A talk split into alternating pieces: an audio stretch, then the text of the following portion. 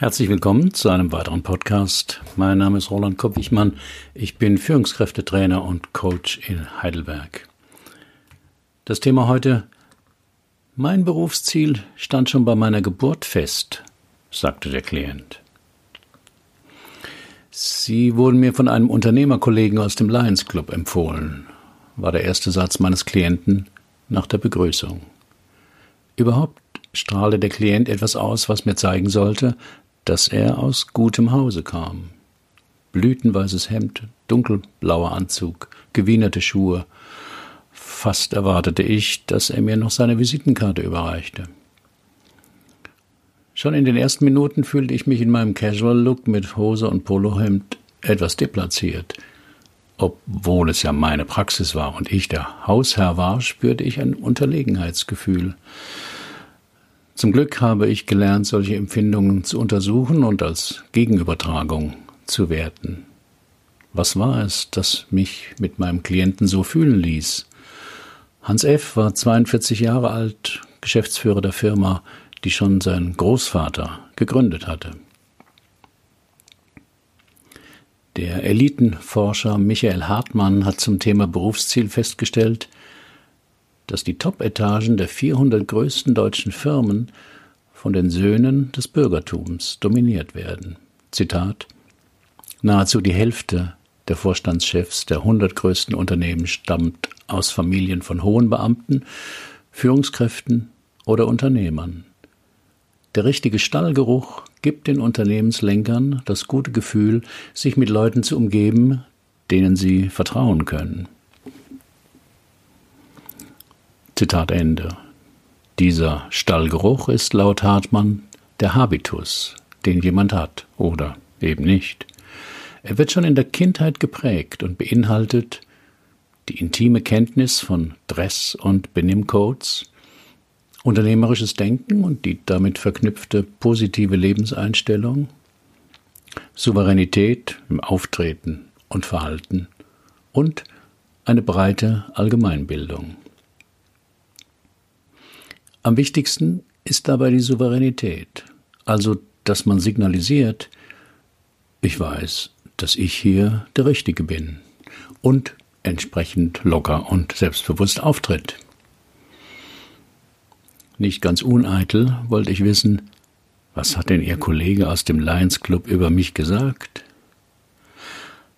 Dass Sie nicht so der typische Psychologe sind und mit sehr seltsamen Methoden arbeiten. Und was führt sie zu mir, wollte ich wissen. Während des Spaziergangs erzählte mir dann Hans F., dass er immer wieder starke Herzrhythmusstörungen habe. Kardiologisch sei aber alles in Ordnung. Er laufe drei Marathons im Jahr und sei topfit. Der letzte Kardiologe habe ihm geraten, deswegen mal einen Psychologen zu konsultieren. Heute kann sich fast jeder sein Berufsziel aussuchen. Doch das war nicht immer so. Im Mittelalter war das mögliche Berufsziel durch starre hierarchische Strukturen vorherbestimmt. Jeder hatte seinen festen Platz in der von Gott bestimmten Ordnung. Man blieb auch meistens im Ort, in dem man geboren wurde. Und eine wirkliche Berufswahl gab es nicht. Vielmehr wurde man in den Beruf hineingeboren. Der Sohn des Ritters wurde Ritter, der Bauernsohn übernahm den Hof, Handwerkersöhne erlernten das Handwerk des Vaters und Mädchen wurden Ehefrauen. Daran musste ich denken, als mir der Klient erzählte, dass er immer wieder unglücklich mit seiner beruflichen Position sei sein Großvater habe aus einer Blechnerei eine kleine Maschinenbaufirma gemacht. Sein Vater habe das Unternehmen spezialisiert und zum veritablen Marktführer in dieser Nische gemacht. Mein Berufsziel stand also schon bei meiner Geburt fest, lachte, etwas gequält, der Klient. Als ältester Sohn sollte ich mal die Leitung übernehmen. Meine zwei Schwestern waren da nicht festgelegt. Mein Vater nahm mich schon als Fünfjährigen mit in den Betrieb. Da kommt der Juniorchef, habe es da von Angestellten geheißen, erzählte mir mein Vater später. Als ich 14 war, ließ er mich auf seinem Stuhl im Chefbüro Platz nehmen. Hier wirst du später mal sitzen, sagte er. Ich spürte, wie stolz er war, und ein bisschen davon ging auch auf mich über. Welches Berufsziel hatten Sie denn? fragte ich. Ich wollte schon als Kind Arzt werden, entweder für Menschen oder für Tiere. Das hing wohl damit zusammen, dass mir meine Lieblingsoma mal einen Doktorkoffer schenkte. Und mein Meerschweinchen und mein Hase waren meine ersten Patienten. Nach dem Abitur habe ich auch ein halbes Jahr in Afrika auf einer Missionsstation gearbeitet. Eine wunderbare Zeit. Dann erreichte mich der Anruf von zu Hause. Vater Herzinfarkt, ich müsse sofort kommen. Und da zog sich die Schlinge zu, vermutete ich. Genau. Ich studierte im BWL und wurde gleichzeitig Assistent unseres Geschäftsführers, der mich in die Firmenabläufe einführte. Eine fürchterlich stressige Zeit. Über acht Jahre. Mit null Privatleben. Wie familiäre Aufträge früh das Lebens- und Berufsziel beeinflussen. Ausgesprochene und unausgesprochene Aufträge aus der Herkunftsfamilie haben einen starken Einfluss auf das eigene Leben. Oft beginnen diese teilweise schon vor der Geburt des Kindes, zum Beispiel mit diesen Fragen der Eltern. Mädchen oder Junge? Nach zwei Mädchen wünscht sich der Vater vielleicht einen Stammhalter. Was passiert, wenn es wieder nur ein Mädchen wird? Welchen Vornamen?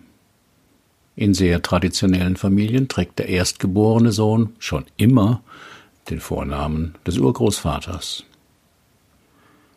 Eine Mutter wünscht sich vielleicht den Namen einer Schauspielerin, deren Film sie jüngst stark bewegte. Welche Rolle? An Erstgeborene haben Eltern in der Kindheit meist andere Erwartungen als an das Nesthäkchen. Ein mittleres Geschwister ist da freier, aber auch orientierungsloser. Welches Berufsziel? In einer Landwirtsfamilie geht es bei der Kinderfrage meist auch um das Thema, wer mal den Hof übernimmt. In Unternehmerfamilien steht das Berufsziel eines Kindes auch oft schon fest, weil man die eigene Firma nicht gern in fremde Hände geben möchte.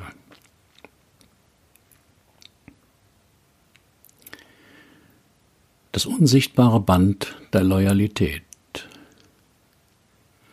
Loyalität zur Herkunftsfamilie ist ein Treueversprechen, das wir in unserer Kindheit geben. Diese Loyalität ist nicht freiwillig, denn sie entsteht durch unsere Geburt und durch unsere anfangs totale Abhängigkeit von den Eltern. Familiäre Loyalität kann man auch nicht aufkündigen, wie das zwischen gleichberechtigten Partnern möglich ist. Aus Loyalität schützen wir unsere Familienmitglieder, wir nehmen sie in Schutz und übernehmen oft unbewusst ihre Werte. Loyalität lässt uns spüren, dass wir nicht allein sind. Sie verbindet uns mit anderen Menschen. Aber dieses Band kann auch zu eng werden, uns bewegungsunfähig machen, ersticken wie bei meinem Klienten. Und wie geht es Ihnen heute mit Ihrem Job? erkundigte ich mich. Ich fühle mich komplett gefangen. Mit meinem Vater sitze ich im selben Büro. Meine Frau und ich haben ein Haus auf dem Firmengelände gebaut. Sie arbeitet halbtags in der Firma, weil wir noch zwei kleine Kinder haben, auf die oft meine Mutter aufpasst. Selbst den Urlaub verbringen wir oft mit meinen Eltern, weil das praktisch ist mit den Kindern. Mir wurde innerlich ganz eng, als ich dieser Beschreibung zuhörte. Sie haben ja überhaupt kein eigenes Leben, stellte ich erschüttert fest. Nein, so ist es nicht. Ich liebe meine Eltern und ich verdanke ihnen ganz viel. Ich weiß, dass sie immer nur mein Bestes wollten.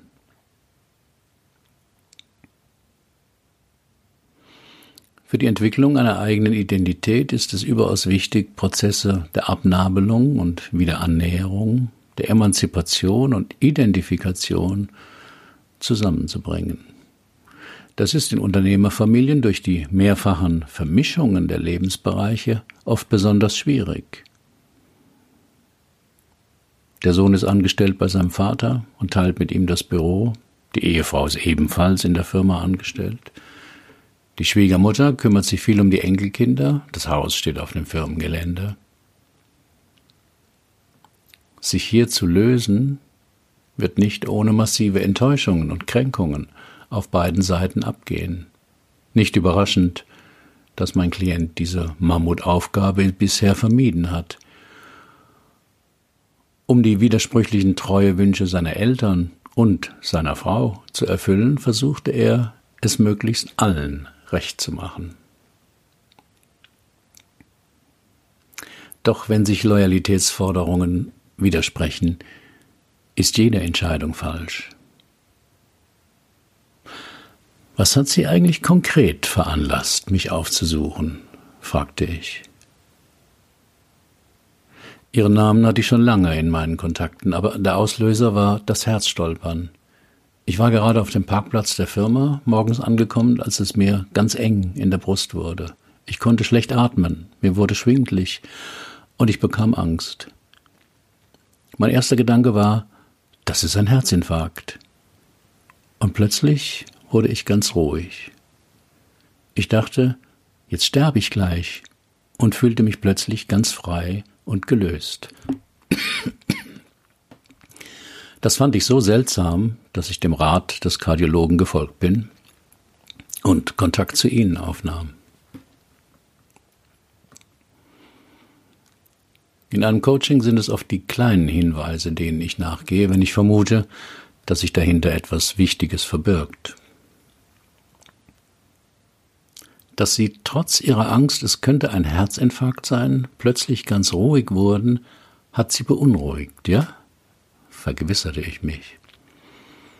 Ja, ich glaube mich auch zu erinnern, dass ich in dieser Sekunde dachte, dann hast du alles hinter dir. Also ihr möglicher Tod hat sie nicht nur erschreckt, sondern gleichzeitig auch seltsam ruhig werden lassen, weil sie dachten, dann alles hinter sich zu haben, fasste ich nochmal zusammen. Was hätten Sie denn dann hinter sich? Mein Klient musste kurz überlegen, dann könnte niemand mehr etwas von mir wollen. Wenn Loyalität zur Zwangsjacke wird. Der Wunsch des Vaters, dass Hans F. in das Familienunternehmen eintritt, hatte weitreichende Folgen. Die dadurch entstandene Abhängigkeit, die Vermischung von beruflichen und privaten Bereichen, Urlaub, Kinderbetreuung zwischen den Beteiligten, Mann, Ehefrau, Eltern, Kinder und die Rollenüberschneidung, Vater ist Chef, Ehefrau ist Angestellte, Mutter ist Babysitter, führt unweigerlich zu Kompetenzrangeleien und Konflikten. Es wurde Zeit, das dem Klienten im Coaching-Prozess emotional deutlich zu machen. Dazu forderte ich ihn auf, die Augen zu schließen, etwas achtsam zu werden. Dann sagte ich zu ihm, ich bitte Sie mal den Satz zu sagen, mein Leben gehört mir. Bei dieser Technik, unbewusste Konflikte emotional erlebbar zu machen, suche ich einen Satz, der einerseits wahr ist und von dem ich aber annehme, dass er vom Klienten stark abgelehnt wird. So war es auch bei Hans F., als er den Satz tonlos wiederholte. Der Klient schaute mich an, in seinen Augen waren Tränen und er sagte, das stimmt schon lange nicht mehr. Nach einer Weile fragte ich ihn, wann hat denn der Satz für Sie mal gestimmt? Als ich in Afrika war, auf der Missionsstation. Es war heiß, dreckig, fürchterlich anstrengend, wenig Schlaf. Aber jeden Tag hatte ich das Gefühl, dass ich genau das mache, was ich will. Menschen helfen. Der Satz Mein Leben gehört mir ist einer der wichtigsten, mit denen ich in meinen drei Stunden Coachings arbeite. Denn er drückt aus, wie viel Selbstbestimmung jemand in seinem Leben erfährt. Ganz frei ist man ja nie, einfach weil wir als Mensch auch immer abhängig sind. Aber entscheidend ist trotzdem unsere Antwort auf die Frage, lebe ich oder werde ich gelebt? Und der Satz Mein Leben gehört mir heißt konkret, jeder Tag, alle 24 Stunden gehören mir. Ich kann entscheiden, was ich damit mache. Nicht zu 100 Prozent, denn wir alle müssen schlafen, unseren Lebensunterhalt verdienen, für Eltern oder Kinder sorgen. Aber es bleibt trotzdem eine Wahl, wie viel von meiner täglichen Lebenszeit ich wofür geben will. Zurück zu meinem Klienten. Lassen Sie uns ein Gedankenexperiment machen, schlug ich vor. Schließen Sie die Augen, ich werde Ihnen eine Frage stellen und Sie beobachten, was vor Ihrem inneren Auge auftaucht. Als Hans F. soweit war, sagte ich zu ihm, angenommen, Ihr Leben würde wirklich Ihnen gehören, und nur Sie dürften darüber bestimmen. Wie sähe dann so ein Tag aus? Was wäre anders? Und was wäre nicht mehr da? Solche Gedankenexperimente sind hilfreich, um verdrängten Wünschen und Bedürfnissen auf die Spur zu kommen. Aber man muss dabei achtsam sein, im Alltagsbewusstsein oder mit Nachdenken klappt das nicht. Der Klient schwieg eine ganze Weile, so dass ich schon befürchtete, er hätte keine Antwort darauf. Dann öffnete er abrupt die Augen und rief, hörbar beunruhigt, aber das geht doch nicht, das kann ich niemals tun.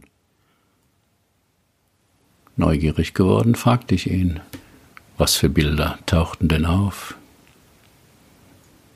Immer noch etwas verstört, antwortete er, ich sah mich in einem Büro, aber allein, ohne meinen Vater. Es war auch nicht das Unternehmen meines Vaters, sondern irgendeine kleine Firma. Und dann sah ich mich am Feierabend nach Hause fahren. Aber es war nicht unser jetziges Haus. Es war ein ganz kleines Haus inmitten von Wiesen und Feldern.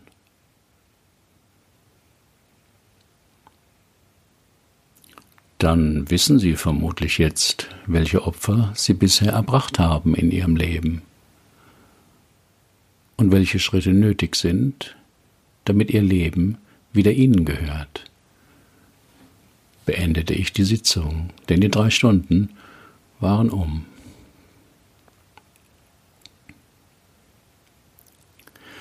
In den folgenden eineinhalb Jahren kam Hans F. immer mal wieder zu Sitzungen nach Heidelberg. Zweimal mit seiner Frau, einmal auch mit seinen Eltern.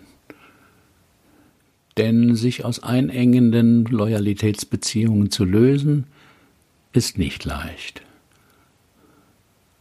Vor allem als ich mit dem Vater darüber sprach, dass er sich auch nicht getraut hatte, sich seinem Vater und dessen Berufsziel für ihn zu widersetzen, wurde diesem klar, welche schwere Hypothek er seinem Sohn aufgeladen hatte. Nach zwei Jahren kam es zu einem ziemlich guten Ende. Der Vater überschrieb das Unternehmen auf Hans F. und ließ seinen Schreibtisch aus der Firma abholen. Mein Klient und seine Frau kamen überein, das Haus auf dem Firmengelände zu verkaufen. Das nahm seine Mutter sehr übel und wollte es seiner Frau ankreiden. Als ich mitkriegte, dass Hans F. deswegen den Hausverkauf beinahe rückgängig machen wollte, rief ich ihn an und sagte, Lassen Sie Ihren Vater Ihrer Mutter erklären, dass Kinder sich ablösen müssen und dass das wehtun darf.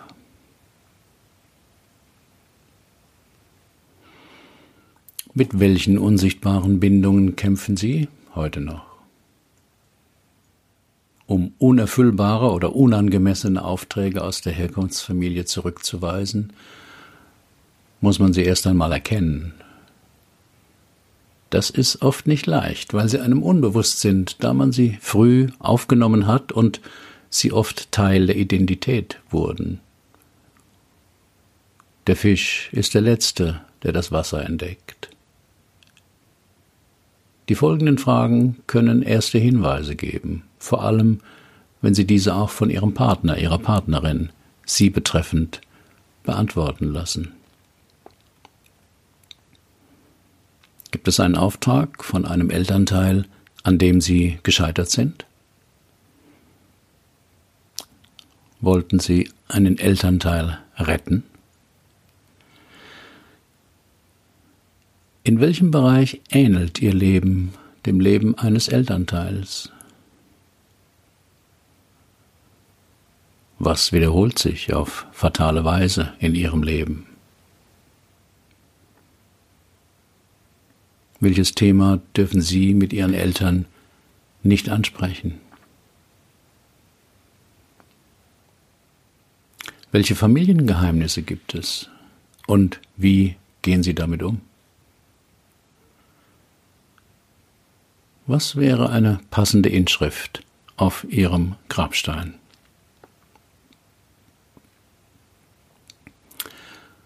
Weitere Fallgeschichten aus meiner Coaching-Praxis finden Sie auf meinem Blog oder als Podcast. Alle Fallgeschichten sind real, aber so verfremdet, dass ein Rückschluss auf meine Klienten nicht möglich ist und die Vertraulichkeit gewahrt bleibt. Haben Sie auch ein Problem, das Sie bisher nicht lösen konnten? Dann buchen Sie auch ein drei Stunden Coaching oder kommen Sie in mein Seminar Lebensthemen klären. Nur sechs Teilnehmer, zweieinhalb Tage, ein Coach.